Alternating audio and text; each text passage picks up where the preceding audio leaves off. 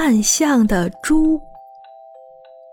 有一只小猪叫画画，它不满意在猪圈里的生活，便到菜园里拔了两根粗壮的大葱，把它当作象牙塞在嘴巴两边。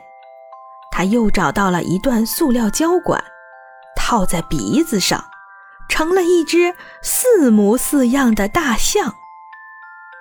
画画顿时觉得自己的身份比别的猪高贵多了。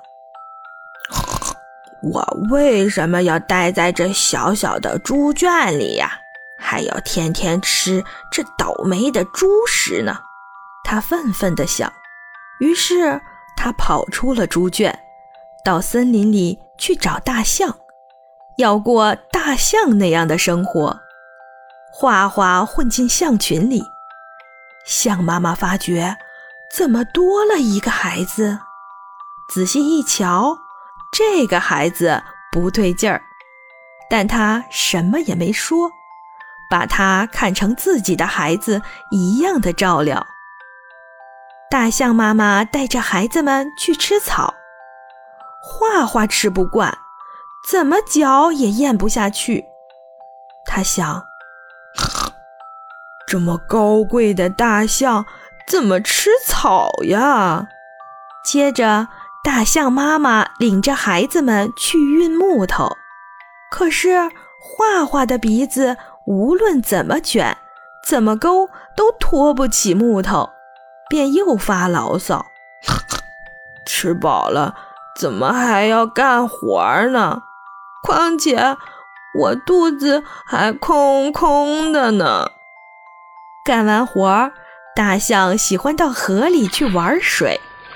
画画站在岸边，不敢下水，淹死我可怎么办呀？他只好眼睁睁地看着大象妈妈和他的孩子们喷水游戏。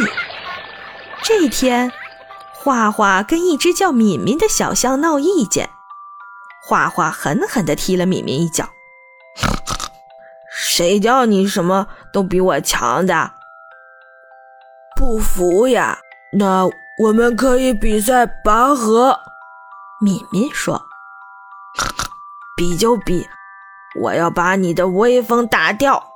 画画趁敏敏没准备，便用头撞了敏敏一下。敏敏被撞了一个大跟头。敏敏生气了，伸出长鼻子，一下卷住了画画的长鼻子。